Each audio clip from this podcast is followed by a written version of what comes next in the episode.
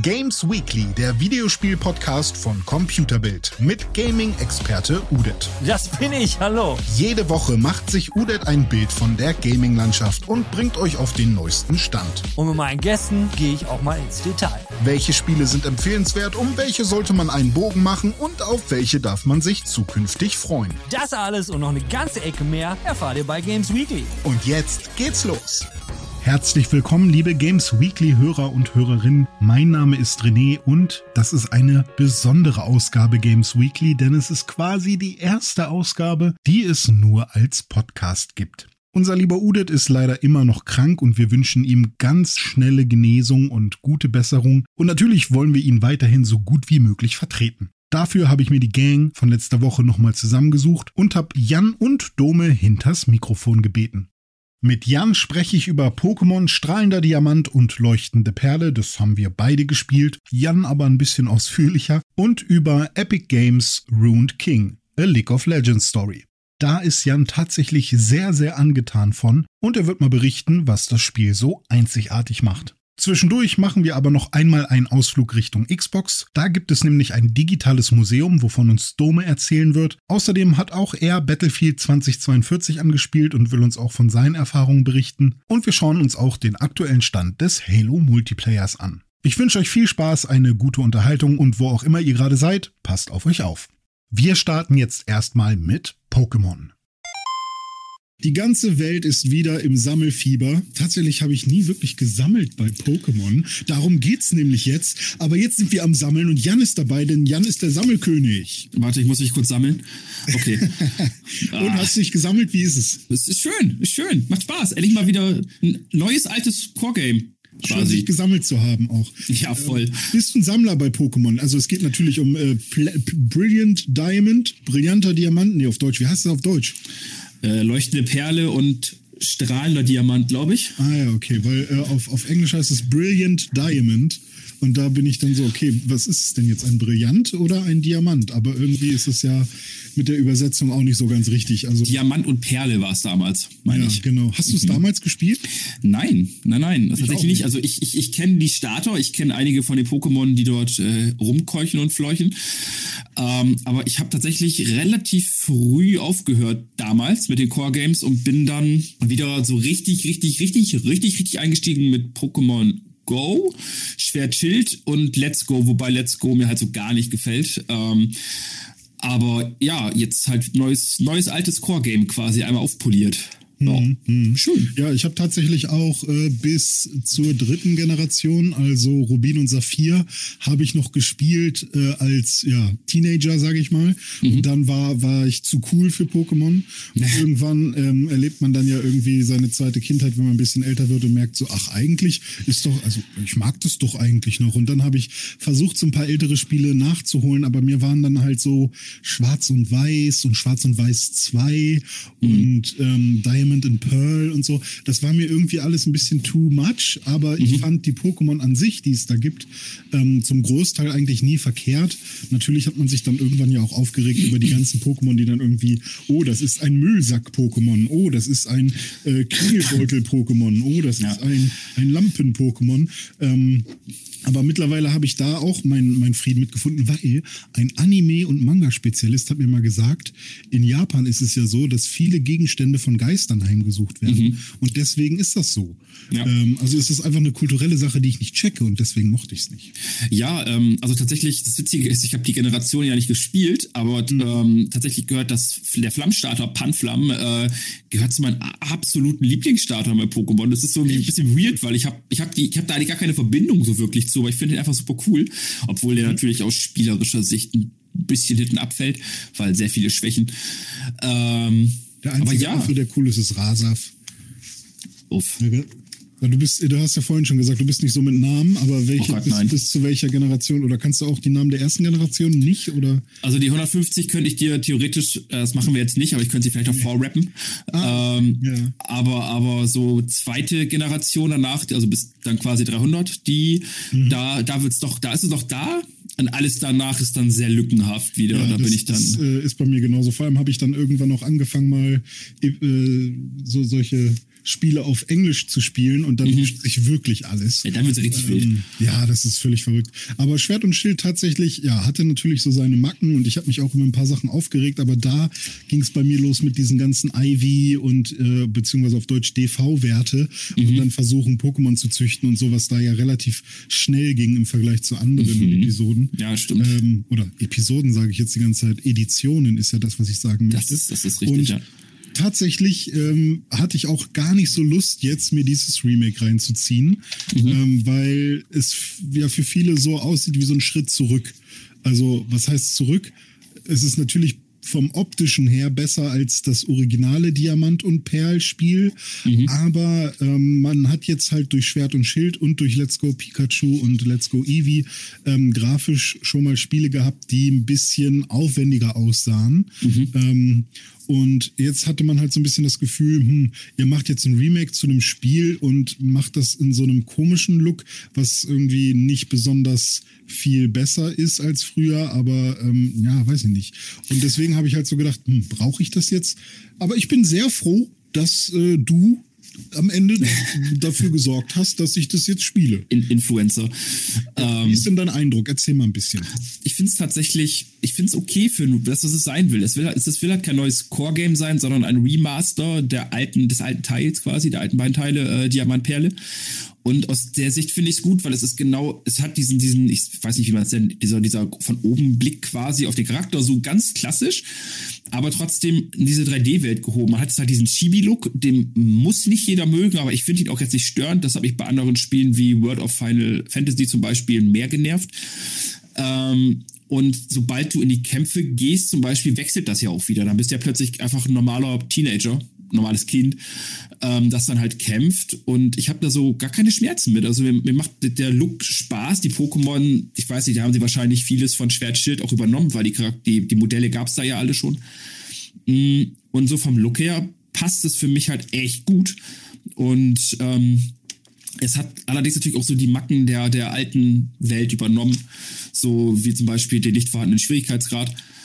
Ähm, ich weiß nicht, wie das bei dir ist, ob du, ob du schon auf irgendeine Hürde gestoßen bist bisher. Nee, nee, nee, aber da, da sind mir auch so ein paar Sachen aufgefallen, aber da komme ich gleich zu. Mhm. Mach du erstmal weiter.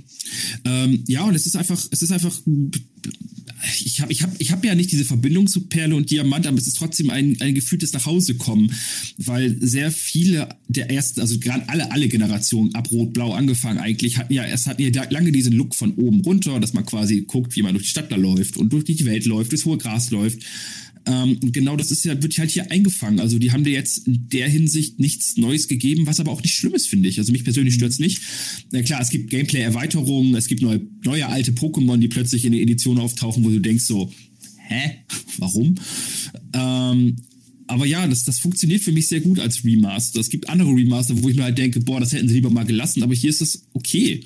Also es ist halt genau das, was ich mir irgendwie damals bei Pokémon gewünscht habe und so sieht es jetzt halt auch also es gab halt so Versuche mit X und Y, glaube ich, wo man dann auch mal andere Kameraeinstellungen hatte, aber das war dann schon fast eher so wie bei einem Adventure oder bei Resident Evil oder so, mhm. wo das dann so vorgefertigte Kamerafahrten waren. Also man konnte da dann trotzdem nicht die Kamera drehen. Ich glaube, die einzige ähm, drehbare Kamera ist immer noch bei Schwert und Schild in dieser äh, Zone. Ich weiß mhm. gerade gar nicht mehr, wie sie heißt.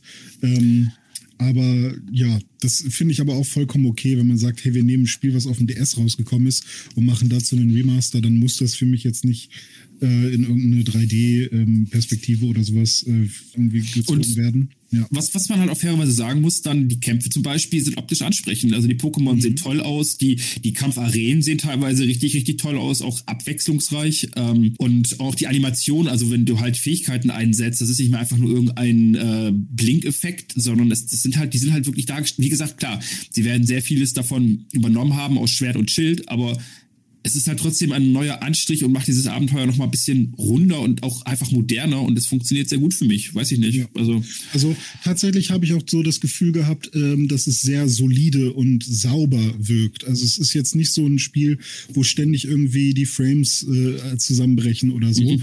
Und mittlerweile sind mir halt auch solche Spiele ein bisschen lieber, die ähm, einfach gut funktionieren und ähm, ja, weiß ich nicht, einfach fertig irgendwie rauskommen, ja. als dass sie irgendwas super super verrücktes Neues versuchen und dann aber noch zwei Jahre brauchen, bis sie kaputt, äh, bis sie ja, heile gemacht wurden. Mhm. Und ähm, ich war auch sehr dolle daran erinnert, vor allem weil ich das Spiel ja damals nicht gespielt habe, sondern jetzt das erste Mal Diamant und Perle spiele, ähm, war ich sehr daran erinnert, bei dem Spiel, also wie klassisch das doch wirkt und wie sehr das doch irgendwie an der ersten Generation ist vom Aufbau. Mhm, also, ja. ähm, und das war auch der Gedanke, den ich vorhin meinte.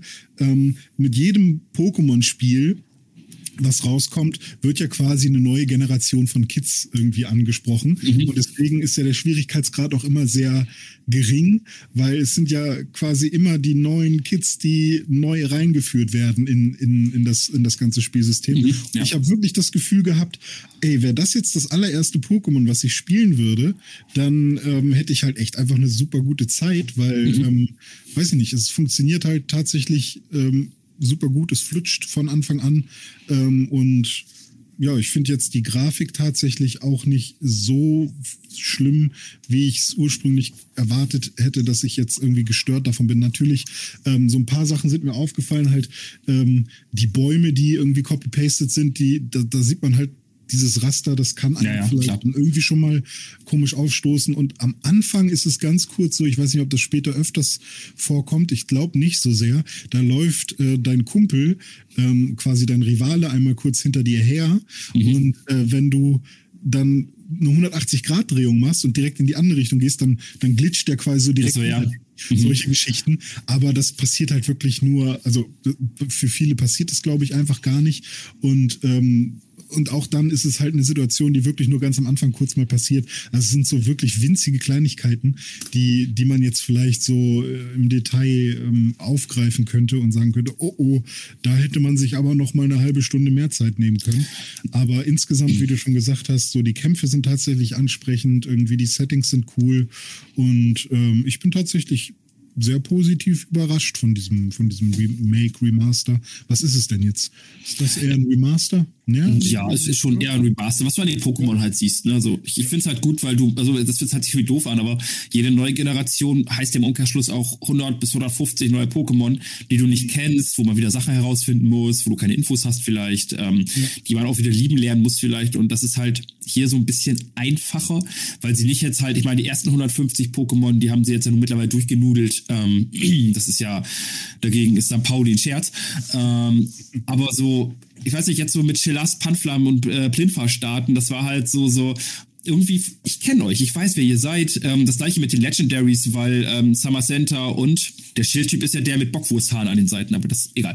Ähm, und, und, und, und, hier hast du halt dann jetzt äh, Dialga und Palkia wieder, die man halt auch kennt, selbst wenn man mit der Edition nicht so viel zu tun hatte. Mhm. Es gibt nur relativ wenige Pokémon, die du halt bei der anderen Edition nicht bekommst. Das sind, glaube ich, insgesamt zwei plus Entwicklung jeweils. Ähm, also halt plus die Legendaries natürlich.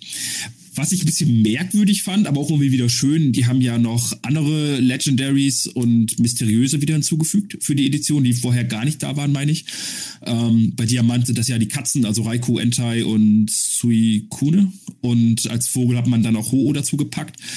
Und ähm, Leuchte Perle hat ja dann die Vögel Arctos, Zapdos, Lavados bekommen mhm. und Lugia noch zusätzlich. Also ich habe auch danach so ein bisschen entschieden, ich mag ich mag zwar die legendären Vögel, aber ich finde die Katzen persönlich ein bisschen cooler. Mhm. Ähm, anders ist es wieder bei, bei äh, Lugia und Ho-Oh, da finde ich Lugia geiler, aber ja, ja. man muss man einen Kompromiss halt finden. Ähm, und wenn du Freunde wissen schon hast, ganz genau, was man macht, ne? Welche, wie man die Leute ja, dazu ja, bringt, beide ja. Editionen. Ich habe irgendwann sogar äh, Let's Go Eevee auch noch gekauft, mhm. ähm, aber tatsächlich eher, weil ich einfach noch ein neues Pokémon habe haben wollte. Und ach, keine Ahnung. Ja, ich mag Pikachu nicht. So, jetzt, jetzt ist es raus. Ähm, es funktioniert halt sehr gut, so wie die Edition jetzt wieder. Also sie haben es wieder relativ gut aufgeteilt. Wenn du Freunde hast, dann hast du auch wieder natürlich dann, ähm, also wenn du Freunde hast. ähm, wenn nicht, dann spiel bitte kein Pokémon. Nee, also das war es natürlich auch wieder deine klassische Pokémon, die sich nur durch Tausch entwickeln. Ähm, da konntest du bei Schwert Schild ja auch so ein bisschen cheaten, sage ich mal. Was zum Beispiel zum einen hattest du halt diesen Weltentausch, ähm, wo du halt mit Randoms tauschen konntest. Natürlich wirst du dein Pokémon aber ja wieder haben, wenn es sich entwickelt hat. Ähm, zum anderen konntest du aber auch Gengar zum Beispiel einfach so in der, in der Naturzone da fangen. Also du musstest jetzt nicht unbedingt Gengar entwickeln. Das ist jetzt halt wieder anders. Also die, ich glaube, es sind wieder die klassischen vier. Also äh, Mashok zu Machumai, äh, Kadabra zu Simsala, Alpollo zu Gengar und Georock. Genau, Georock, genau, Georock und Geowatts. Die vier sind wieder dabei. Ähm, mhm. Kannst du auch online mit Freunden jetzt wieder tauschen im Connex Club. Das heißt das Ding, da dieser Online-Kram. Ähm, da hast du, glaube ich, Zugriff ab dem Moment, wo du dann die erste Arena gemacht hast. Nach Fight kannst du da, glaube ich, runter dann. Und ja, es ist halt, wie gesagt, es ist halt sehr klassisch aber dadurch fühlt es sich halt alt und neu an, was halt ganz geil ist. Also mhm. sie haben natürlich auch ein paar Ergänzungen. Also du kannst jetzt halt diese, diese komische, ich weiß nicht, ob es die schon vorher gab, diese Super-Show da machen, diese Wettbewerbsshow. Ähm, das ist wie so ein kleiner Wettbewerb, wo du halt Pokémon antreten lässt, die halt dann irgendwie besonders klug oder besonders putzig sind und dann musst du noch so ein Rhythmusspiel kurz mitspielen und wenn du da gewinnst, dann kannst du dir irgendwelche Sticker auf deinen Pokéball kleben. Ähm, braucht kein Mensch, ist aber ganz nett. Ähm, die Gibt Untergrund generell auch irgendwie Kleidung und so? Äh, genau, Kleidung gibt es auch wieder, auch gerade für die Wettbewerbe gibt es Kleidung. Ähm, das ist halt, wie gesagt, braucht man nicht, aber ist ganz nett. Und das gleiche hast du mit der Untergrundhöhle. Ich weiß nicht, ob es die, ich glaube, die gab es damals halt nicht. Ähm, das ist halt so, ja, du gehst quasi über so eine Art Bohrer runter in so eine Höhle und hast dann so einen Online-Hub, wo dann Leute rumlaufen, wo du rumläufst. Da kannst du dann Diamanten aus Wände schlagen und die gegen Items tauschen. Du hast dort besondere Safari-Zonen, sage ich mal, so kleine Areale, wo halt dann zum Beispiel in so Lava-Areal sind dann verstärkt Feuer-Pokémon. Ähm, und da kannst du auch ein bisschen dann Pokémon noch sammeln, die du jetzt vielleicht oben in der, in der Welt verpasst hast, weil da siehst du sie sogar, die du halt angreifst. Ähm, oben in der richtigen Welt ist halt nur das hohe Gras in Anführungszeichen. Das ist halt dann immer noch der komplette Random-Faktor, was hm. Pokémon ja irgendwie groß gemacht hat auch. Ähm, ja, und das sind halt so kleine nette Ergänzungen, wo ich halt sage, okay, cool, passt ähm, hält mich auch bei der Stange, abgesehen von dem, was sowieso dort ist. Es gibt ja auch ein Endgame äh, mit dieser einen Insel, wo man ja hin kann danach. Und ja, im Norden irgendwo, ne? Genau, Norden. Ich, ja. Nordosten ist das, glaube ich, oben, genau. Ja. Ähm, und sie haben halt auch so, so andere Sachen ergänzt, wie du kannst prinzipiell, wenn du es richtig anstellst, auch alle Starter bekommen. Da musst du das Spiel natürlich durchgespielt haben, aber du kannst dann halt äh, Shelas, Panflam und Plinfer haben in einem Run, ohne dass du dreimal das Spiel starten musst, weil sie wahrscheinlich auch gemerkt haben, okay, nicht jeder hat da Bock drauf. so. Ähm, ja, das ist ja seit Pokémon Gelb irgendwie so ein bisschen äh, ja eine coole Sache geworden und das mochten halt einfach viele, dass man ja bei Pokémon Gelb eben Pikachu und äh, ja Glumanda, äh, äh Shigi und äh, dieser Samen haben konnte mhm. und äh, fühlt sich halt einfach cool an, wenn man so seinen Spielstand hat mit allen und äh, ich glaube, das äh, ist einfach eine Sache, die sie, die sie jetzt auch für, für so ein Remake realisiert haben. Ja, ja, ich, ich, ich finde es auch richtig. Also was heißt, was heißt richtig? Ich meine, machen wir uns nichts vor. Es gibt unendlich Spiele, viele Spiele zurzeit. Ähm, und selbst wenn man Pokémon liebt, ist halt dieses, ich fange doch jetzt nicht dreimal an, um mit allen drei Startern mal zu spielen, zumal du die Starter jetzt ja nicht am Anfang kriegst, sondern relativ spät. Ähm, was sie halt ein bisschen merkwürdig gemacht haben für Leute, so, ich, da kommst du wahrscheinlich, warst du schon in diesem Pflanzenstadt? Ich weiß gar nicht, wie das Ding heißt. Flori oder so, Flori? Nee, ich glaube nicht. Ähm, weil das ist halt, das ist so, ich sag mal, so ein kleiner Mini-Spoiler, wer das jetzt nicht wissen möchte, muss mal kurz weghören. Ähm, wenn du da halt hingehst, dann kriegst du direkt am Anfang halt zwei mysteriöse Pokémon, wenn du halt vorherige Editionen gespielt hast auf der Switch. Das ist halt, das ist, das ist halt so, wo du denkst, okay, wenn ich die jetzt level, die sind auf einer Stufe mit den Legendaries. Ähm, die werden alles weggenölt. Ich habe da mittlerweile drei Stück von, wo ich mir also denke, hm, weiß ich nicht. Ich meine, muss man nicht mitspielen, mache ich halt nicht. Ich habe meine einfach genommen und gesagt, oh, das ist ja in die Box und dann Box Nummer 20 oder so und da bleiben die jetzt halt auch. Ja, ja. Ja, ja. Ähm, ich Pokémon. bin tatsächlich ein bisschen ähm, oder ich bin sehr japsig drauf, am Ende zu diesem Pokémon-Turm zu kommen. Der ist ja dann, glaube ich, auch neu. Das ist, glaube ich, auch auf dieser Insel, mhm. ähm, wo man dann auch quasi seine, seine Challenge gegen, also den Pokémon-Turm gab es auch bei Pokémon Schwert und Schild. Mhm. Und ich weiß gar nicht, ob er da zum ersten Mal eingeführt wurde oder ob es den auch schon früher äh, mal gab. Auf jeden Fall kann man erst da äh, diese DV ähm, oder diese, dieses Judge-System nutzen, was es ja mhm. ähm, bei anderen Pokémon-Teilen schon früher gab. Ja. Und ähm, und das will ich halt gerne wieder machen, weil das macht mir total Spaß. Äh, irgendwann, also ich bin zum Beispiel großer Krabi-Fan. Ich liebe Krabi und Kingler. Mhm. Kingler ist mal so mit so mein Lieblings-Pokémon. Und ich möchte gerne irgendwann wieder ein perfektes ähm, Ivy 5 äh, Kingler haben. Und äh, dafür brauche ich das Judge-System. Das heißt, ich muss da dann erstmal hin und äh, das Spiel erstmal durchspielen und so. Mhm. Und dann geht das Spiel für mich erst los. Also äh, ich, da habe ich äh, schon tierisch Bock drauf. Ich, ich verstehe es tatsächlich. Ähm, also ja.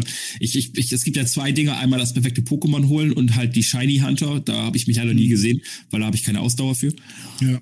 Ähm, Shiny Hunter ist halt alles, was wirklich reiner Glück Faktor ist und was, was wirklich nur mit Ausprobieren und Geduld zu tun hat, da bin ich dann auch relativ schnell doch wieder raus. Mhm. Ich habe damals in Schwertschild habe ich Riolu auf perfekt äh, erarbeitet mit dem Kumpel. Der hatte die perfekten IV-Werte und DV-Werte. Der hatte alles auf höchste Stufe, was man, also was du halt haben konntest. Das war so, mhm ah, ja, alles klar, das fühlt sich gut an. Vor allem, da hat es auch was, das ist das Witzige, ja. In Schwert Schild hat es auch genauso was gebracht wie hier eigentlich, weil du kannst halt auch in diesem Connex-Club gegeneinander antreten. Das heißt, du kannst dich auch gegen andere Spieler halt messen und ähm, natürlich will man dann mit dem Besten antreten, was man hat und äh, ja. Ja, und es fängt auch meistens mit einem Pokémon an. Oh, mein Lieblings-Pokémon jetzt mal oh, alles, alles Stats perfekt machen. Mhm. Och, warum eigentlich nicht auch noch das, das mag ich. Und ah nee, das muss schon mein ganzes Team sein. Und dann überlegt man sich vielleicht noch, äh, okay, das ist meine Taktik, ich brauche das und das und das Pokémon, stellt man sich sein Team zusammen und dann will man natürlich alle auch noch perfekt ausmaxen und dann mal gucken, ob man damit eine Chance hat und dann hat man überhaupt keine Chance, weil die Taktik, die man sich ausgedacht hat, eigentlich völliger Murks ist. So. ist dir vertraut. Darauf habe ich Bock. Tatsächlich, ich bin positiv überrascht von äh, Pokémon. Äh, mhm. Warte mal, wir haben jetzt beide den Diamanten gespielt, oder? Offenbar haben wir beide strahlender Diamant. Richtig. Gut. Schön. Dann können wir nicht tauschen. Aber hey, wenn du Apollo uns entwickeln willst, sag Bescheid. Ich, äh, ich springe dir dann zur Seite und tausche mit dir, damit du die. Hey. Okay. Alles klar, aber ich tausche nur gegen einen ähm, Machomai, Machok, Machok, Mat, Mat, alles. Ich, ich habe alle vier entwickelt, mir kann das egal sein. Okay, na gut. Ich okay. werde erstmal mein. Äh, ich habe tatsächlich mit Plinfer angefangen, weil ich mhm. Pinguine mag. Ich auch. Mhm. ich äh, benenne auch alle meine Pokémon äh, um und ich habe ihn direkt. Äh, King Ping genannt, ah, der später nice. wie ein König aussieht. Und ähm, Abra heißt bei mir Zaubermaus. Oh Mann.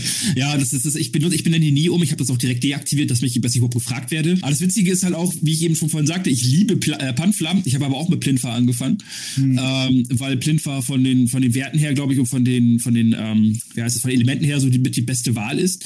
Ähm, mein Kumpel, äh, Grüße raus, gehen raus an Paul, der hat mit Panflam angefangen auf in meiner Empfehlung, weil ich sage, Panflam ist geil, obwohl er ein paar mhm. viele Schwächen hat. Er hat ihnen auch einen Spitznamen gegeben, der heißt jetzt blöder Affe, mhm. ähm, was tatsächlich in dem Kontext sehr gut funktioniert, weil immer wenn jemand den Namen äh, irgendwie callt, ist dann halt so, hey, dein blöder Affe entwickelt sich. Das ist halt ganz nett. Das, funktioniert sehr gut. Ist schön. Das ist cool. Mhm. Ja, früher, ne, die, die Story, die, glaube ich, jeder irgendwie in seiner Schule hatte, war ja ähm, bei der ersten Edition äh, hat man sich oder sein Rivalen. Ich glaube, man musste sich selber irgendwie Scheiße nennen. Mhm. Und dann, oder Kot. Und dann hat Dr. Eich gesagt, Kot, es lag mir auf der Zunge.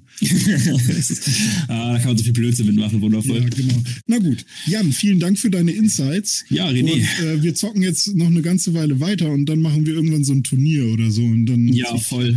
Weil ich habe auch nichts anderes zu spielen. Das ist mein Plünfer gegen dein Plünfer. Mal gucken. So, ich bin schon bei Empoleon. Woo! Es muss einen Ewigstein geben, dass der nicht sich entwickelt. Nee. Lieber, lieber nicht, immer entwickeln. Immer auf die Werte, was geht.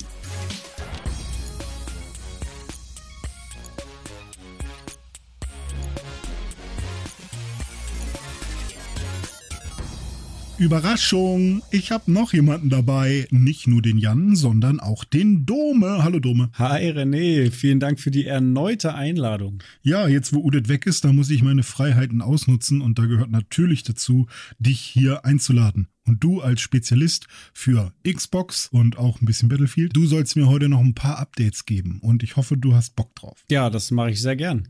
Cool. Denn ähm, ja, ich habe mir so drei Themenbereiche ausgesucht. Das wäre nämlich einmal Halo, äh, Battlefield und Xbox beziehungsweise das Xbox Museum. Und dann lass doch damit direkt mal anfangen. Das ist etwas, was ich heute durch dich auch kennengelernt habe.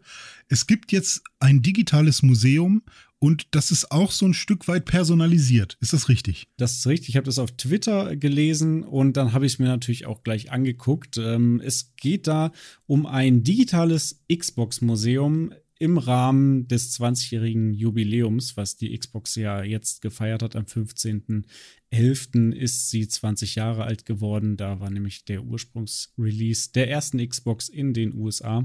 Und dazu haben sie jetzt ein digitales Museum eröffnet, ähm, was man sich äh, so vorstellen muss, dass man es tatsächlich äh, begehen kann mit einem virtuellen Avatar, äh, kann man sowohl am, am Desktop als auch am, am äh, Laptop, am Smartphone etc. kann man äh, sich da einloggen und dann ähm, entweder mal, also man loggt sich mit seinem Xbox-Account ein und hat dann auch noch einen personalisierten Bereich oder man kann auch ohne Login da rein, dann hat man eben nur in Anführungszeichen die äh, die Standardmuseum-Erfahrung. Und das ist so aufgebaut, dass es zu jeder Generation von Xbox dort eine, ja, einen virtuellen Raum gibt.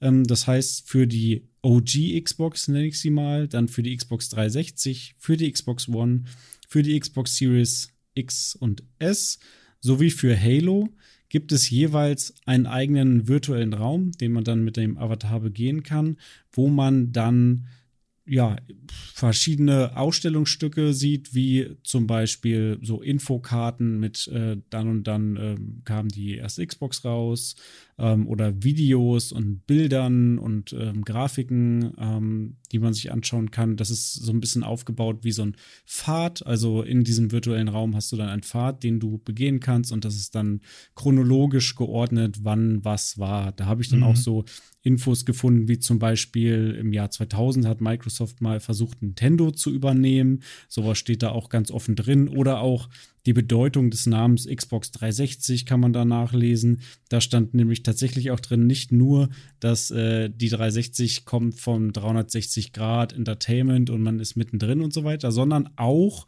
ähm, dass es eben deswegen gewählt wurde, weil es ja eigentlich die zweite Xbox gewesen wäre und man sie dementsprechend Xbox 2 hätte nennen müssen und zu dem Zeitpunkt ja aber auch die PS3 rauskam und man wollte eben diesen, äh, diesen Vergleich, diesen falschen Vergleich vermeiden, ähm, dass man mit der 2 im Namen dann schlechter gerankt wird als die PS3, weil das läge ja nahe, dass es, äh, dass die PlayStation 3 damit technisch überlegen wäre, was sie auch war. Kleine Randbemerkung ja. an der Tatsächlich Stelle. Tatsächlich war die Xbox One dann ja auch äh, wen, also ne, die, die, Zahl ist geringer als die Xbox, PlayStation 4 gewesen, ne? Das stimmt. Das stimmt. da, da haben sie es dann gemacht, aber sie haben ja auch dann bewusst nicht die, die 1 dahin geschrieben, ja. sondern das One ausge, ausgeschrieben und auch äh, erklärt, warum, warum das so ist. Also ganz viele solche Sachen kann man da nachlesen und sich Videos angucken. Ähm, zu, wie gesagt, den einzelnen Generationen und auch zu Halo. Äh, und es gibt eben diesen personalisierten Bereich. Das heißt, äh, sozusagen deine, äh, dein Xbox-Museum, äh, wo man auch reingehen kann. Und da findet man dann auch ganz viele ähm, sehr interessante Infos. Zum Beispiel äh, steht hier, was deine erste Xbox-Konsole war, was das erste Spiel war, das du gespielt hast, was dein meistgespieltes Spiel war, dein meistgespieltes Spiel pro Genre, dein meistgespieltes Spiel pro Jahr, deine Erfolge, dein Gamerscore. Okay, Dumme, so sag mal deine, so deine meistgespielten Spiele. ja, ähm, ich laufe dabei gerade hin, tap, tap, tap. So, die meistgespielten Spiele, meine fünf, Top 5 meistgespielten Spiele sind in aufsteigender Reihenfolge FIFA Soccer 11, FIFA 18, FIFA 14, FIFA 13 und EA Sports FIFA 15.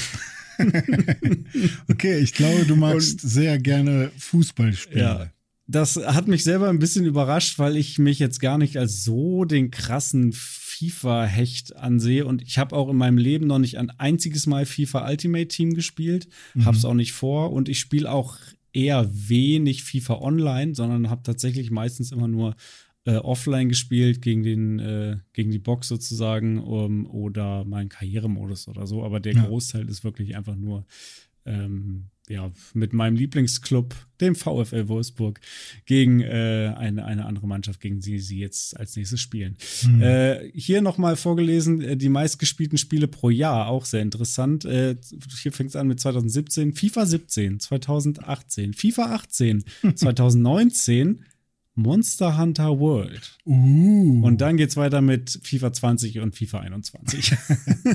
okay, also Monster Hunter, good job. FIFA vom Thron gekickt in dem Auf einen jeden Jahr. Fall. Nicht Ja. schlecht. Also man hat auf der einen Seite Xbox-spezifische, ähm, äh, nicht News, aber äh, Infos und äh, vielleicht, wenn man viel stöbert, auch irgendwo ein Benutzerhandbuch oder so. Ähm, und auf der anderen Seite diesen personalisierten Bereich, der so ein bisschen Recap-mäßig ist, wie man das vielleicht auch von, von äh, manchen Streaming-Services kennt, wo man dann am Ende des Jahres nochmal, guck mal, das hast du alles schon gemacht. Das ist Ja, tatsächlich genau. ganz cool. Mhm. Ja. Was, was natürlich ein bisschen schade ist, hier steht jetzt drin, meine erste Spielekonsole von Xbox war die Xbox 360. Stimmt natürlich nicht. Ich hatte auch die erste Xbox. Allerdings war ich mit der nie online. Das heißt, da hatte ich noch kein Xbox Live zu dem Zeitpunkt. Äh, insofern kann ich hier auch äh, nachlesen, wann die ersten Anmeldungen bei Xbox Live waren jeweils bei mir. Das war für die Xbox 360 der 29.11.2008. Bei der Xbox One war es dann 2015 und bei der Series XS natürlich 2020. Und übrigens mein allererstes auf der Xbox 360 gespieltes Spiel, seit ich online war mit der 360, war die Demo von Mirror's Edge. Und das ist auch äh, deswegen ähm, naheliegend, weil ich glaube, ich habe mir diesen Online-Account damals extra angelegt, um mir die Demo runterladen zu können. Du hast es Das, doch sogar äh, auch dann richtig durchgespielt, oder? Warst du nicht sogar einigermaßen ich. Fan von dem Spiel? ich. Da, das stimmt. Aber die Demo habe ich, glaube ich, immer noch mit am meisten gespielt. Das war einfach das erste Level, was man da gespielt hat. Ja, cool. Ja, also sehr, sehr interessant. Kann ich jedem äh, ähm, aktuellen oder ehemaligen Xbox-Spieler oder Spielerin nur empfehlen, da sich mal einzuloggen und da mal reinzuschauen. Sehr interessant. Also hätte ich wirklich nicht gedacht, dass hier bei mir so viel FIFA dann doch ist, weil ich habe ja Mhm. auch sehr viele andere Spiele gespielt. Ja, muss man nur gucken, nicht, dass man irgendwie schon achtmal seinen äh, Xbox-Account gewechselt hat. Dann ist natürlich vielleicht Ja. die personalisierte Abteilung ähm, in dem Museum nicht mehr äh, oder nicht so äh, ausführlich wie bei dir. Äh, die Adresse war museum.xbox.com. Ist das richtig? Das ist richtig, genau. Okay. Ja. Da kann man das sehen. Und ja, dann würde ich mal direkt zum nächsten Thema switchen. Außer du hast jetzt noch ein letztes Wort dazu. Nö, nö, nö. Wir Okay. können gerne weitergehen. Aber Dann würde ich gesagt, nämlich- schaut da gerne mal rein. Ja, mach das mal. Dann würde ich nämlich einmal weg von äh, Xbox und Microsoft gehen und hin zu EA, denn ähm, wir haben ja in der letzten Folge, äh, könnt ihr euch alle nochmal anschauen auf YouTube, das ist äh, Games Weekly 36, die René Edition. Da haben wir vor allem über Grand Theft Auto und Battlefield geredet. Ähm, genau. Da haben wir über Battlefield geredet und da hat Jan ganz viel darüber erzählt. Und du hast jetzt auch einmal reingeschaut. Und ja, das äh, Thema kocht ja sowieso noch ein bisschen hoch, weil ja auch Battlefield ein bisschen gereview-bombt wird. Äh, zu Recht oder zu Unrecht. Das äh, darf jeder für sich selbst entscheiden. Und ähm, ja, auch dieses Spiel ist nicht so ganz hundertprozentig fertig auf den Markt gekommen. Und ja, wie sind denn deine Erfahrungen mit Battlefield und welche Edition hast du dir gekauft und welche hast du gespielt? Ja, genau. Also vielleicht noch mal ganz aktuell ist jetzt gerade ähm, das EA bzw. DICE die, die Patch Notes für, für die nächsten zwei Updates rausgegeben hat. Und zwar gibt es am Donnerstag, den 25.11. jetzt das äh, Update Nummer zwei, also das zweite nach dem Day One Patch, was sehr viele ähm, Veränderungen, Verbesserungen beinhaltet. Und dann gibt es Anfang Dezember auch noch Update Nummer 3, was dann noch umfangreicher wird. Auf die Details gehe ich gleich nochmal ein. Ähm, ja, für, für, zu meiner persönlichen Battlefield-Geschichte, ich habe ähm, ja die letzten Battlefield-Teile alle gespielt und auch gut gefunden, aber ähm, mein Freundeskreis und ich, mit die wir so zusammen Battlefield spielen, äh, haben uns schon lange nach einer Art Nachfolger für Battlefield 4 gesehnt. Ähm, also einfach wieder ein modernes Battlefield und das haben wir äh, im Grunde mit Battlefield 2042 auch bekommen. Ähm, ja, ich habe jetzt auch reingespielt. Ich habe es mir noch nicht gekauft, denn ich ähm, habe den Xbox Game Pass Ultimate. Da ist auch EA Play mit drin. Und in dem Zuge hat man zu neuen EA-Spielen dann oftmals so eine äh, zehnstündige Trial, wo man schon mal in das Spiel reinspielen kann. das habe ich, jetzt auch klug. das hab ich jetzt auch genutzt, um da reinzuspielen. Ähm, ich muss auch sagen, ich habe noch nicht mit meinen Kumpels, also noch nicht in unserem gewohnten Squad gespielt und das ist generell dann da, allein dadurch und dass ich noch nicht so viel gespielt habe, also noch nicht ganz repräsentativ. Ich habe noch keine finale Meinung zu dem Spiel, weil ich es noch nicht sehr intensiv gespielt habe, sondern eher mal so ein bisschen reingespielt. Aber jetzt ist mir schon aufgefallen, dass ähm, das Spiel viele Probleme hat. Also abgesehen mal von den Bugs, die sowohl gameplay-technisch als auch grafisch schwierig sind, ähm, finde ich auch das Balancing und das Spieldesign irgendwie gefühlt ein bisschen unausgegoren. Also diese Maps sind einfach so gigantisch, äh, dass es auch nicht viel hilft, dass du jetzt 128 Spieler da reinwirfst. Also jeder, der Battlefield 4 gespielt hat und dann hört, es gibt jetzt nicht nur 64 Spieler, sondern auch 128 Spieler pro Map, der denkt erstmal, wie geil ist das denn? Mehr Spieler, das wird noch größeres Chaos, noch mehr Action, noch mehr verrückte Scheiße. So, äh, da hat jeder erstmal Bock drauf.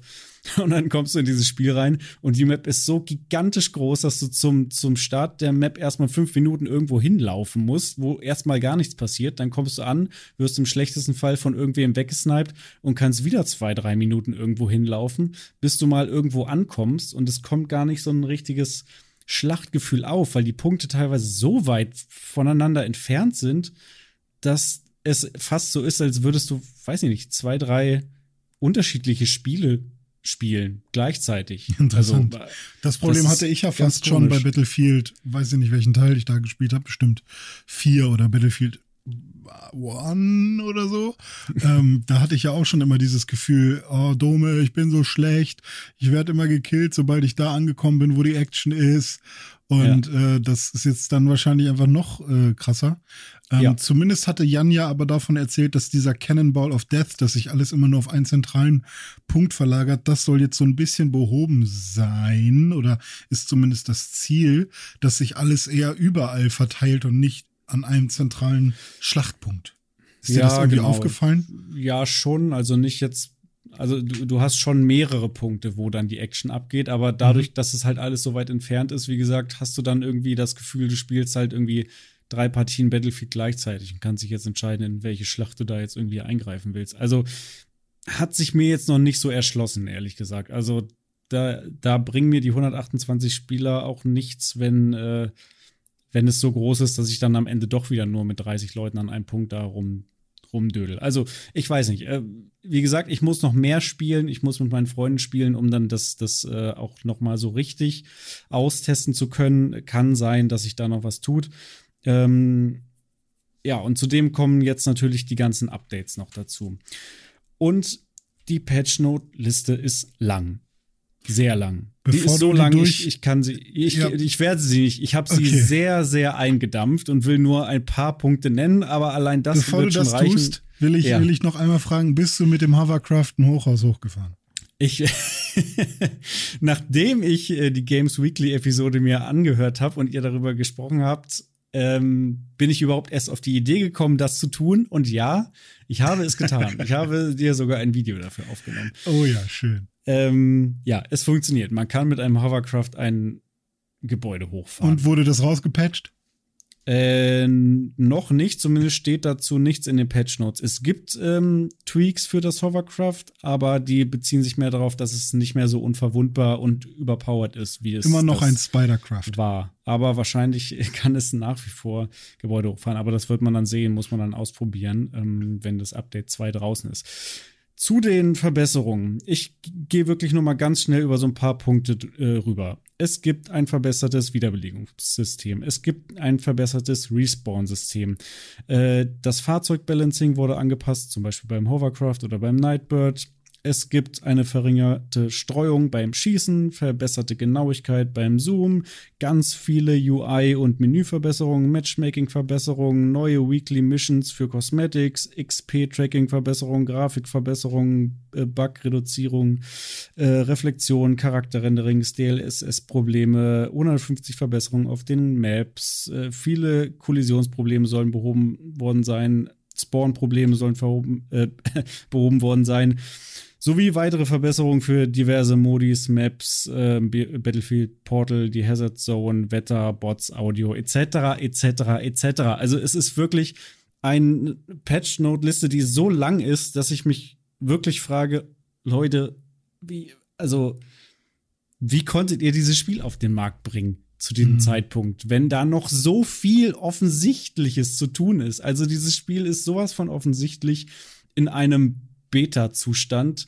ähm, ja, du sagst das ja immer wieder gerne. Spiele kommen heutzutage grundsätzlich schon mal irgendwie ein Jahr zu früh raus. Ähm, ich sage sogar mal zwei Jahre. Oder, oder auch zwei. ähm, scheint bei Battlefield hier wirklich der Fall zu sein. Und mhm. im, im, Update 3, was dann im Dezember kommt, dann wird es noch umfangreichere Verbesserungen geben. Die Benutzeroberfläche, das Matchmaking, das Progression System, das Rendering, die Karten, die Spielmodi, alles wird nochmal angefasst. Also da merkt man wirklich, dass das Spiel ähm, nicht nur kein Polishing erhalten hat, sondern auch für mich fühlt es sich auch fast schon an, als, als wäre eben nicht nur die Technik nicht ausgereift und gehetzt rausgebracht worden, sondern als hätte man das Spiel auch im ja, in der Konzeptionsphase gehetzt und gesagt, ja, also das mit den großen Maps und den vielen Spielern ist jetzt vielleicht noch nicht so hundertprozentig ausgereift, aber wir müssen jetzt mal langsam ins Entwickeln kommen, damit das Spiel irgendwann rauskommt. Also so fühlt mhm. es sich für mich an. Ähm, was ich sehr, sehr, sehr schade finde, weil ich ein großer Battlefield-Fan bin und meine Freunde und ich uns schon äh, lange darauf freuen, mal wieder ein, ein modernes Battlefield zu spielen. Ja. Wir werden es auch spielen ähm, und dann ja gucken, wie, wie sich das dann, äh, ja, wie das weiter verläuft, ob wir uns damit in irgendeiner Form anfreunden können oder ob wir dann wirklich nach ein paar Stunden sagen, puh, nee, sorry, also das legen wir jetzt. Zum Glück macht äh, die ja, das Spielen mit Freunden ja meistens noch das Spiel immer um einiges besser. Aber Absolut. mal gucken, wenn man die ganze Zeit frustriert wird, dann ist das auch egal. Ich hatte ja zwei Spiele, bei denen ich mich immer besonders auf die Patches gefreut habe und ähm, immer darauf gewartet habe, oh, wann kommt denn der nächste und mir die Patch Notes angeguckt habe. Das war zum einen PUBG, als es noch in der Early Access war. Aber das war dann auch ein Early Access Spiel. Und zum anderen war das Biomutant, weil die allererste Version war doch ein bisschen Ha, und auch nach rough. dem Update ist auch heute ist Biomutant immer noch kein Spiel, was ich uneingeschränkt empfehlen kann. Aber ähm, ja, immerhin. Immerhin kam da direkt nach dem Release nochmal was. Und ähm, ja, ich bin, ich bin auch gespannt, wie das bei Battlefield ist. So, ähm, ich hatte ja auch kurzzeitig dann Bock nach dem, was äh, Jan so erzählt hat, aber tatsächlich auch einfach nur, weil ich so ein bisschen ähm, wie nennt man das, wenn irgendwo ein Unfall passiert ist und man, und man muss zugucken. Schaulustig. Äh, ja, so, weil ich sehr schaulustig bin und auch gerne mal, zu, vielleicht mache ich das auch mit dem, genau, mit EA äh, Play oder EA Access, wie ist es jetzt? Ähm, EA Play meine ich. Genau, äh, gucke ich vielleicht tatsächlich darüber auch mal rein, weil das ist ein guter, guter Hinweis. Ähm, ja, dann lass uns doch einmal von Battlefield weggehen, weil äh, die müssen da ja noch ihr Süppchen kochen. Und ja. irgendwann gehen wir dann wieder zu Battlefield hin. Aber während wir ja von Battlefield so langsam uns distanzieren, nähern wir uns an einem anderen Shooter, über den wir letzte Woche auch schon gesprochen haben, nämlich Halo. Und zwar Halo im Multiplayer. Da äh, ja, scheint ja alles ganz gut zu laufen, oder? Jein. Äh, oh. Ein ganz klares und entschiedenes Jein. also erstmal muss ich sagen, ähm, am Halo Infinite Multiplayer kommt man diesen Winter nicht vorbei, wenn man wirklich ähm, sich nach einem guten Multiplayer-Spiel sehnt, was auch zumindest mal von der Gameplay-Seite her fertig ist. Es hat auch lang genug gedauert. Man hat es ja noch mal ein Jahr verschoben. Ähm, und generell ist es schon sechs Jahre her, dass ein Haupt-Halo-Spiel rausgekommen ist. Ähm, auf jeden Fall ist Halo Infinite richtig gut geworden. Das Gameplay ist Butter. Ich liebe dieses Spiel. Ähm, ich kann gar nicht genug betonen, wie viel Spaß mir dieses Spiel macht, selbst im Multiplayer-Modus. Ich bin eigentlich gar nicht so der große Halo-Multiplayer-Spieler. Ähm, aber auch da gibt es ja Probleme. Haben wir auch schon in, in der vergangenen Woche ähm, drüber gesprochen, dass ähm, gerade das Progression System und der Battle Pass nicht so geil sind. Also mhm. du machst zu langsam Fortschritt, äh, Dinge im Battle Pass äh, oder Dinge im Store sind zu teuer, der Battle Pass ist auch nicht so geil. Das geht natürlich alles einher damit, dass ähm, das Spiel Free-to-Play ist und irgendwie müssen sie ja die Kohle verdienen und vergangene Halo-Spiele hatten richtig geile Progression-Systems ähm, mit guten Unlocks ähm, und, und Armor und äh, Farben und so weiter und so fort. Ähm, das äh, war richtig gut in der Vergangenheit bei Halo und jetzt leidet das darunter, dass es eben Free-to-Play-Spiel ist und sie das irgendwie monetarisieren müssen. Mein, äh, meine Meinung dazu ist, sie haben einfach zu wenig ähm, Armor, Assets. Sie haben einfach zu wenig Assets, zu wenig, was sie ähm, ja entweder noch nicht fertig haben oder uns noch nicht geben wollen. Ähm, wenn sie mehr hätten, könnten sie das Progression System auch ein bisschen umbauen, dass man schneller Fortschritt macht und einfach mehr freischaltet und es sich ein bisschen belohnender anfühlt und nicht ganz so unfair und ähm, dass man zum Kauf gezwungen wird. Ähm, ja, das dazu. Jetzt ganz äh, neu ist äh, das erste Multiplayer-Event Fracture Tenrai an den Start gegangen bei Halo Infinite. Ist gestartet am 23. November und äh, hier kann man so spezielle ähm, Samurai-Cosmetics freischalten. Also auch mhm. wieder eine, eine, bestimmte Armor, die eben so Samurai-mäßig angelehnt ist. Ähm, und da gibt es 30 Level in einem speziellen Battle Pass, einem, einem Event Battle Pass eben für dieses Fracture Tenrai Event. Ähm, Soweit, so gut grundsätzlich cool, sehen auch mega aus, die Cosmetics, und ist auch ein cooles Event. In den Spielmodi, die man dann da spielt, habe ich auch schon ein paar Runden gedreht. Da ist es so, dass man immer irgendwelche random Waffen zugewiesen bekommt in den Matches und auch nach jedem Respawn wieder andere Waffen. Das bringt so ein bisschen Dynamik rein. Das ist dann lustig, wenn du dann mal plötzlich mit einem Hammer und einem Schwert startest oder beim nächsten Mal mit einem Raketenwerfer und also immer bunt durchgemischt. Ähm, ist auf jeden Fall sehr lustig. Aber auch da gibt es wieder Probleme mit diesem Battle Pass. Also ähm, es ist halt ein Event Battle Pass, den man grundsätzlich erstmal nicht, nicht kaufen muss, wenn ich das richtig verstanden habe. Den kriegt man dazu. Ähm, das Problem ist, dass du auch hier wieder nur XP bekommst über spezielle Challenges, ähm, die eben vorgegeben werden in diesem Event Battle Pass. Ähm, und nur wenn du die erfüllst, kriegst du dann auch XP und schaltest dann nach und nach die Level frei. Das dauert auch wieder sehr lange und es ist auch gedeckelt. Du kannst nicht jetzt den kompletten Battle Pass durchraiden bis zum Ende und alles freischalten, sondern du kannst immer nur einen bestimmten Progress machen. Mhm. Und dieses äh, Event soll in Season 1 immer mal wiederkommen und läuft dann immer nur für ein paar Tage. Das heißt, wenn man da wirklich auch bis zum Ende alles freischalten will, ist man quasi gezwungen, äh, regelmäßig da ja den Grind zu machen und da immer wieder reinzugehen, wenn dieses Event gerade ja, läuft. Okay, also FOMO-Indikator. Ja, genau, genau. Ja. Aber da, also ja, das sind wirklich Punkte im Multiplayer, an denen bei Halo noch gearbeitet werden muss. Generell dieses Progression System und der, der Battle Pass ist noch nicht so, ja, noch nicht so belohnt, fühlt sich einfach noch nicht so gut an und nicht so fair. Aber wenn man mal bedenkt, dass es ein Free-to-Play-Spiel ist und wie gut dieses Spiel ist und wie gut es auch läuft und wie smooth es über die verschiedenen Plattformen auch läuft, sei es eine Xbox One, eine Xbox One S, X, die Series-Konsolen oder den PC, alle können zusammenspielen, völlig kostenlos. Das ist schon sehr geil. Ähm, das heißt, da würde ich auch grundsätzlich empfehlen, äh, da mal reinzuschauen, wer irgendeine dieser Plattformen besitzt und Lust hat auf Shooter, auf jeden Fall Halo Infinite Multiplayer mal ausprobieren. Ähm, ja, aber mit dem Battle Pass muss man eben wissen, ob man da Bock hat, dann sich da zu investieren. Da muss man ein dickes Fell bekommen und äh, ignorieren lernen, wenn man ja anfällig für sowas ist oder das halt auch einfach nervig findet. Ansonsten kann man sehr viel Spaß mit diesem Spiel haben. Und das habe ich auch. Das freut mich. Ich auch und ich oder? hoffe, wir auch demnächst mal wieder gemeinsam. Ja, sollten wir tun. Dann bedanke ich mich ganz, ganz herzlich bei dir, Dome, dass du dir die Zeit genommen hast und dass du uns ganz viel berichtet hast über das Xbox Museum, über Battlefield 2042 und über Halo und diesem neuen Tenrai hm, Battle von Halo. Herzlich gerne, René. Vielen Dank für die Einladung. Viel Spaß. Ciao.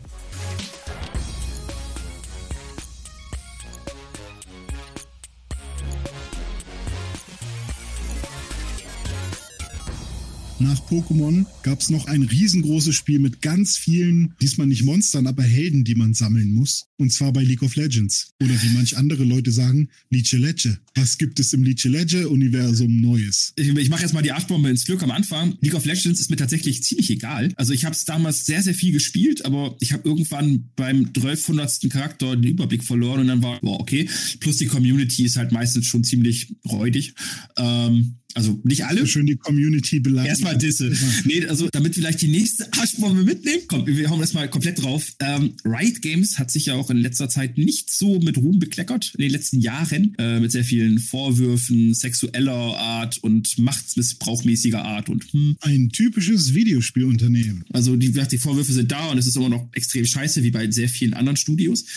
Aber Riot Games macht aktuell spielerisch ziemlich viel richtig, ähm, wie jetzt halt das, das Game, über das wir jetzt auch reden wollen am Anfang, äh, Ruined King äh, League of Legends Story beweist.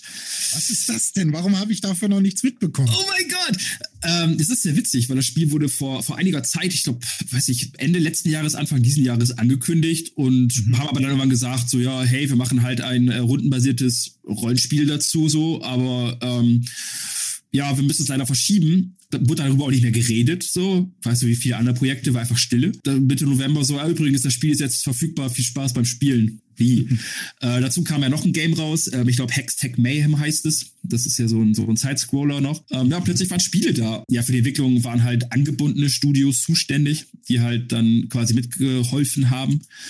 Bei Rune King war das Airship Syndicate, wenn ich mich nicht täusche. Gerade so in der Vergangenheit hat Riot Games mich mit, mit Dingen überrascht, die ich halt nicht hätte kommen sehen. Ich höre zum Beispiel sehr gerne äh, Low Fidelity Music, also Lo-Fi. Die haben einfach ein Lo-Fi-Album rausgebracht, was halt auch wirklich gut ist. Wo ich mir so dachte, hä? Was hat das denn mit Riot Games und League of Legends zu tun? Aber es funktioniert. Und was gerade ja auch in aller Munde ist, glaube ich, ähm, ist Arcane, die Netflix-Serie die sich halt um die Charaktere Vi und Jinx dreht, so hauptsächlich und sehr viele andere LOL-Charaktere, die halt super schön gezeichnet ist, wo die Story super cool ist und man sie auch versteht, wenn man halt mit League of Legends nichts am Hut hat. Allerdings halt auch für League of Legends Fans sehr viel bereithält, weil du kriegst halt nicht nur diese Hintergrundgeschichte zu den Charakteren, sondern es sind auch mal so Charaktere drin, wie Echo zum Beispiel oder, oder Victor oder sowas, die halt da drin irgendwie auftauchen oder angespielt werden, Heimerdinger und ach, wie sie alle heißen. Auf jeden Fall schon mal super viel Input. Die Netflix-Serie habe ich tatsächlich auch schon mitbekommen. Ich bin noch dabei, meine Freundin zu überzeugen, dabei abends reinzuschauen, aber momentan gibt es das perfekte Dinner im Fernsehen, von daher muss das geguckt werden. Natürlich. Aber ähm, ich bin da tatsächlich super gespannt. Riot Games beziehungsweise League of Legends hat mich halt damals abgeschreckt. Mhm. Mein damaliger Mitbewohner war sehr äh, krasser League of Legends Spieler und hat versucht, mir das Ganze immer nahe zu bringen. Und äh, ich habe es dann auch mal versucht, aber es war halt irgendwie nichts für mich. Und ich habe auch diverse MOBAs mal ausprobiert. Ich glaube, es war nie mein Genre, aber das bedeutet ja nicht, dass die Lore dahinter und dass die ganzen Helden und so weiter einfach cool sind. So. Und es ist, äh, da bin ich halt tatsächlich jetzt echt drauf gespannt, inwiefern mich das da mitreißen kann. Es gibt sehr, sehr viele Charaktere bei LOL, ähm, sehr viele coole Charaktere auch, mit denen ich auch gerne gespielt habe. Und jeder davon hat seine Lore. Und man hat immer so zwischen den Zeilen mitbekommen, ja, die Lore, die ist riesengroß, aber du hast sie nie wirklich vermittelt bekommen. Und das, das holen sie jetzt so ein bisschen nach, weil sie nehmen einfach jetzt sehr viele Charaktere, die man kennt und stricken halt darum dann die eh vorhandenen Geschichten, machen halt da Dinge draus. Also eine Serie oder halt jetzt bei Rune King kriegst du halt auch von den sechs Charakteren, die es dort gibt, halt auch eine Menge mit. Zum Beispiel Miss Fortune, eine der allerersten Charakterinnen, wenn man äh, so will, die es bei LOL gab, an die ich mich auch erinnern kann. Ähm, allein ihr, ihr Konflikt mit Gangplank, halt, was da passiert ist und was dahinter steht und sowas. Und darauf wird halt eingegangen.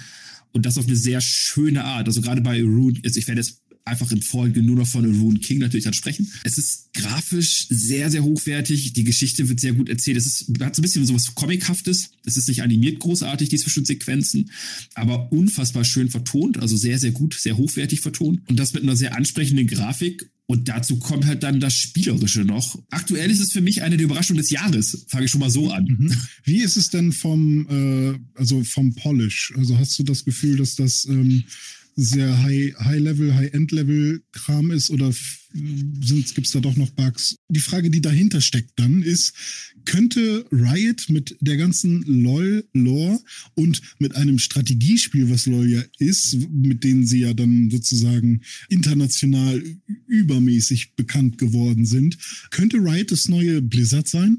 Ja, also aktuell, aktuell ist es vor allem witzig, dass sie das auf beiden Ebenen machen, spielerisch und halt leider auch firmentechnisch. Sie probieren aktuell relativ viel, aber nicht auf, wir werfen einfach mal alles rein und gucken, was hängen bleibt, sondern sie haben es zumindest bei mir geschafft, dass ich ein Grundinteresse an neuen Riot Games habe, mhm. ähm, die halt auch noch, es sind ja einige in der Mache, habe ich gesehen. Ähm, es kommt jetzt wohl irgendwann dann mal äh, ein Beat'em Up raus, wo sie Charaktere gegenseitig auf die Nase geben. Ähm, es kommt Song of Nunu, wurde ja schon angekündigt, wo halt dieser, dieser Begleiter-Teddybär von dem kleinen Iceboy im Fokus steht. Wo ich noch gar nichts drüber wirklich gehört habe, ist dieses äh, Convergence. Da geht es dann um Echo. Und das soll halt ein Jump and Run werden, so Action Jump and Run. Und ich bin an allem erstmal interessiert, weil ich halt aktuell sehe, dass diese Auskopplungen, die halt kommen, offenbar funktionieren. Also gerade Rune King hat mich halt gerade wirklich extrem überrascht. Also allein der Tiefgang, was man da alles machen kann und wie taktisch man dort spielt, das habe ich halt dieser Art nicht erwartet von Riot Games. Ich habe dem Unternehmen aktuell oder dem der Entwicklung einfach eine relativ positive Grundeinstellung und bin gespannt. Also krass. Ja, man, man sieht einfach diese Parallelen irgendwie zu, zu Blizzard, wie sie einfach mit einem Strategiespiel besonders erfolgreich wurden und dann damit auch die Charaktere in die Köpfe der Menschen reingeprügelt haben und jetzt mhm. mit guten Spielen das Ganze ausweiten können. Und äh, wenn jemand wie du jetzt plötzlich sagt, hey, ich habe zwar League of Legends nie gespielt, oder war nie was wirklich für mich. Trotzdem habe ich jetzt total Bock auf neue Spiele von, von dieser Firma. Das ist doch mal ein Zeichen, oder? Also ich finde es tatsächlich, ähm, so langsam werde ich auch juckig. Ich muss auch ein bisschen zurückrudern, weil Jan schafft es auch, mir Battlefield 2042 einigermaßen schmackhaft zu machen. Ja, ja ich, ich, bin, ich bin manchmal ein bisschen euphorisch vielleicht. Ja, aber warum Rune King zum Beispiel sehr gut funktioniert, ist einfach, es gibt halt sechs Charaktere, von denen ich mhm. jetzt, ich habe, ich, ich weiß gar nicht mehr, wie der Typ hieß. Der letzte, wo ich glaube ich damals noch LoL gespielt habe, war so ein Dude mit zwei Pistolen. Von den sechs kenne ich halt bis Fortune, äh, Braum, Ari und Yasuo. Aber ich lerne noch was über Pike und Ilaoi kennen. Die kenne ich zum Beispiel beide gar nicht. Aber es, die funktionieren halt trotzdem. Und ich glaube, selbst wenn du mit League of Legends noch nie eine Berührung hattest, aber du magst dieses Genre, dieses taktische Rollenspiel, kannst du hier halt glücklich werden, weil es ist jetzt zwar kein Divinity 2 vom Tiefgang und von der, von der Fülle an Welt, aber das, was dir gegeben wird, und das ist nicht mal ein Vollpreistitel, ich glaube, es kostet 30 Euro und die normale Edition 30 Euro, die bessere Edition kostet 40 Euro. Klar, es hat seine Flaws. Die Erkundung der Welt ist manchmal ein bisschen langsam. Man merkt, dass es jetzt nicht auf die Next Gen portiert wurde. Es ist halt irgendwie, weiß ich, allein, dass du die Spielwelt bewegen, fühlt sich an, als würdest du mit so einem Schwamm über den Boden wischen, so leicht. Es könnte alles ein bisschen schneller sein, aber ich weiß nicht, es gab, es gibt immer wieder Momente, wo ich dann, dann saß und dachte, ha, ist eigentlich ganz geil. Die Musik mhm. ist atemberaubend gut teilweise. Also du bist dann in so einer Schenke da und dann wird da irgendwie Musik gespielt. Und ich, ich liebe es bei Spielen, die mich wirklich überraschen. Es ist wild. Das predige ich seit vielen Jahren. Uns fehlen Geheimnisse auf der Welt und Überraschungen. Und wie geil wäre es, wenn man von einem Spiel glaubt, es wäre nur ein äh, reines Story-driven, lineares Spiel und plötzlich eröffnet sich eine riesige Welt und man denkt, what the fuck, das habt ihr mir doch gar nicht erzählt. Mhm. Und plötzlich 95, 100 Prozent Wertung, keine Ahnung, einfach nur, weil der Überraschungseffekt so geil ist. Weil du es auch mit Divinity vergleichst. Divinity ist halt ein, ein richtig, also sehr schwer reinzukommen und das Ding zu meistern. Und das jetzt einmal zu streamline und Easy Access daraus zu machen, so dass man da schneller reinkommt in so eine Art Spiel, ist einfach super klug würde ich behaupten. Ja. Und wenn es dann, weiß ich nicht, mit guten Game Design Entscheidungen trotzdem komplex wird auf Dauer, umso besser. Also ich bin da echt. Äh ja. Die Kämpfe laufen halt, du hast quasi Sofortangriffe und du hast Lane-Angriffe. Mhm. Und die Sofortangriffe haben halt verschiedene Effekte und Sofortangriff und unter quasi unter dem Kampf, das sieht dann so ein bisschen aus wie bei ähm, Slay the Spire, wo sich halt dann links und rechts Gegner und äh, Recken gegenüberstehen. Und mhm. unten in der Mitte hast du quasi so eine, so eine Line, wo du halt siehst, wer wann angreift. Du musst dann entscheiden, Sofortangriffe finden sofort statt, haben aber dann vielleicht keine besonderen Effekte. Und du hast diese Lane-Angriffe, die halt bestimmte Sachen machen, die krasser sind, die auch Mana kosten. Dort kannst du aber zusätzlich entscheiden, will ich jetzt schnell angreifen, normal oder langsam, wodurch du dich halt in dieser Leiste verschiebst. Greifst du vor einem Gegner an, greifst du nach einem Gegner an. Ähm, dadurch ändert sich aber auch gleichzeitig dein Schaden. Du machst halt dann, keine Ahnung, 25% weniger Schaden oder 25% mehr. Also ich weiß den genauen Wert nicht, wie das berechnet wird, aber ja, ja. das ändert sich. Und so musst du halt dann entscheiden, okay, gehe ich jetzt zum Beispiel mit einem Charakter über die Tempo-Lane und versucht, den anderen Gegner rauszunehmen. Yasuo zum Beispiel kann mit seinem Angriff teilweise ähm, Gegner in dieser Lane weiter nach hinten schieben. Das heißt, du könntest überlegen, ob du mit, äh, mit Pike oder Ari halt einen richtig krassen Angriff machst, die aber trotzdem vor dem anderen noch dran sind, weil du mit Yasuo wieder schneller angreifst und die weiter nach hinten schiebst. Mhm. Und das sind alles solche Dinge, die musst du dann irgendwie berechnen. Dazu kommt dann Verteidigung, Heilung, Buffs, Debuffs. Ähm, Aber solches musst du halt. Ja nach Grandia. Ich weiß nicht, ob du Grandia mal gespielt hast damals. Ganz, ganz da damals.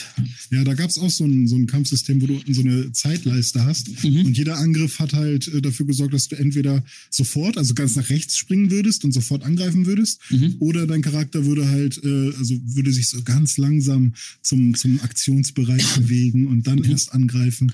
Oder wenn du jemanden triffst, dann bleiben die an der Stelle erstmal kurz stehen und dann, dann geht's weiter in der Zeitleiste und so. Das, äh, genau. ist ein sehr cooles System. Ich mag das. Genau. Und das, das war halt so, das war mein erster, wo, wo ich dann saß hier so interessant. Das muss man auch erstmal lernen und auch wirklich verinnerlichen, wie das funktioniert. Vor allem, du hast nachher auch dann drei Charaktere da. Und dann, ähm, dann hast du aber noch zusätzlich einfach deine kompletten Fähigkeiten, die du halt äh, mit jedem Level up verändern kannst. Also zum Beispiel Ilaoi hat ja ihre, ihre Kugel dabei und ähm, du hast bei dem Sofortangriff mit jedem Schlag am Anfang zu 50 Prozent die Chance, dass du halt eine Tentakel beschwörst, die quasi für sie mitkämpft zusätzlich. Mhm. So, hast du jetzt ein Level up, kannst du entscheiden, will ich jetzt hier einen Punkt investieren und wenn ja, was mache ich? bekomme ich zu 100% eine Tentakel, wenn ich das mache. Also halt immer eine Tentakel. Oder gamble ich und will zu 50% aber dann zwei Tentakeln haben. Mhm. Und ähm, so kannst du bei jedem Charakter dein, dein Spielstil quasi anpassen. Wie du halt sagst, okay, so taugt es mir am besten. Ähm, ab einem bestimmten Level kommst du dann sogar, dass, da hast du die Möglichkeit, dann noch zwei Wege einzuschlagen und den Charakter noch ein bisschen zu spezialisieren. In Richtung zum Beispiel Heilung oder noch mehr Damage. Du bist da nicht für immer drauf festgelegt. Du kannst jederzeit nach jedem Kampf deine Fertigkeiten komplett ändern, wenn du merkst, okay, das funktioniert für mich so nicht, will ich nicht. Du hast halt so Dungeons quasi, du hast halt keine riesengroße Open World, in der du komplett rumrennst, sondern du hast immer so instanzierte Bereiche. Und da kommst dann auch darauf an, wen nimmst du mit von den Charakteren, weil jeder von denen bietet quasi im Dungeon besondere Fähigkeiten. Das gilt für einen Angriff zum Beispiel, wenn du mit Ilaoi halt zuschlägst als Erste, wenn die Gegner auf dich zugerannt kommen, dann kriegst du direkt zum Start des Kampfes eine Tentakel extra. Und Ilaoi zum Beispiel kann Runen lesen. Damit kommst du mit bestimmten Arealen weiter, kriegst dort besondere Sachen, besondere Loot, weil du kannst gefühlt die ganze Welt looten. Hast du sie jetzt aber nicht in der Gruppe, kommst du halt in diesem Bereich nicht weiter, was halt dann diesen Wiederspielwert so ein bisschen erhöht. Das ist aber kein, kein stumpfes, ich will da nochmal hinrennen, um zu looten, sondern unterwegs levelst du halt. Du findest Items, du kriegst äh, Items zum Craften, du hast, kannst halt dann Sachen verzaubern, du kannst die Wertigkeit erhöhen und ähm, deinen Charakter dadurch halt immer noch besser machen. Ja, also du, du merkst, glaube ich, schon so an meiner Ausführung. Ich bin halt, alles, was mir da gegeben wird, funktioniert und macht irgendwo Spaß. Und das ist nicht das, was wir wollen, wenn wir zocken, Spaß haben. Das Spiel wurde nicht großartig angekündigt, war plötzlich da und funktioniert einfach super gut. Der mit dem, was was es mir, genau, es ist einfach der Gegenentwurf, was, was, was ich mir einfach auch ganz oft bei anderen Entwicklern wünschen würde. Rune King sollte man sich angucken, wenn man diese Art Spiel mag, kann man sich ja im Internet informieren, wie man wie man es immer machen sollte. Ähm, von mir tatsächlich beide Daumen hoch, mir macht sehr viel Spaß. Wo gibt's das ähm, äh, Ich glaube, auf allen Konsolen und PCs verfügbar. Also, auf allen PCs? Auf allen PCs, jeder, auf jedem PC, der, also wenn, wenn du, ja, Wahnsinn. Ich, ich mache noch eine schöne Abmoderation und mhm. dann, ähm, ja, hoffe ich, dass wir ganz bald mal wieder mit Udit quatschen. Ach, der Udit, ja, kriegen wir hin. Ja, bis dann, hau rein. Mach, jo, mach's gut, ciao, ciao. Und das war Games Weekly für diese Woche. Ist bald schon wieder Weihnachten. Hoffen wir mal, dass der Weihnachtsmann Udit bis dahin wieder fit ist. Vielen Dank an euch alle fürs Zuhören. Wenn ihr noch mehr Unterhaltung wollt, dann schaut doch einfach mal auf dem Computerbild YouTube-Kanal vorbei. Und ich bin mir sicher, wir hören uns ganz bald wieder. Bis dahin, euer René.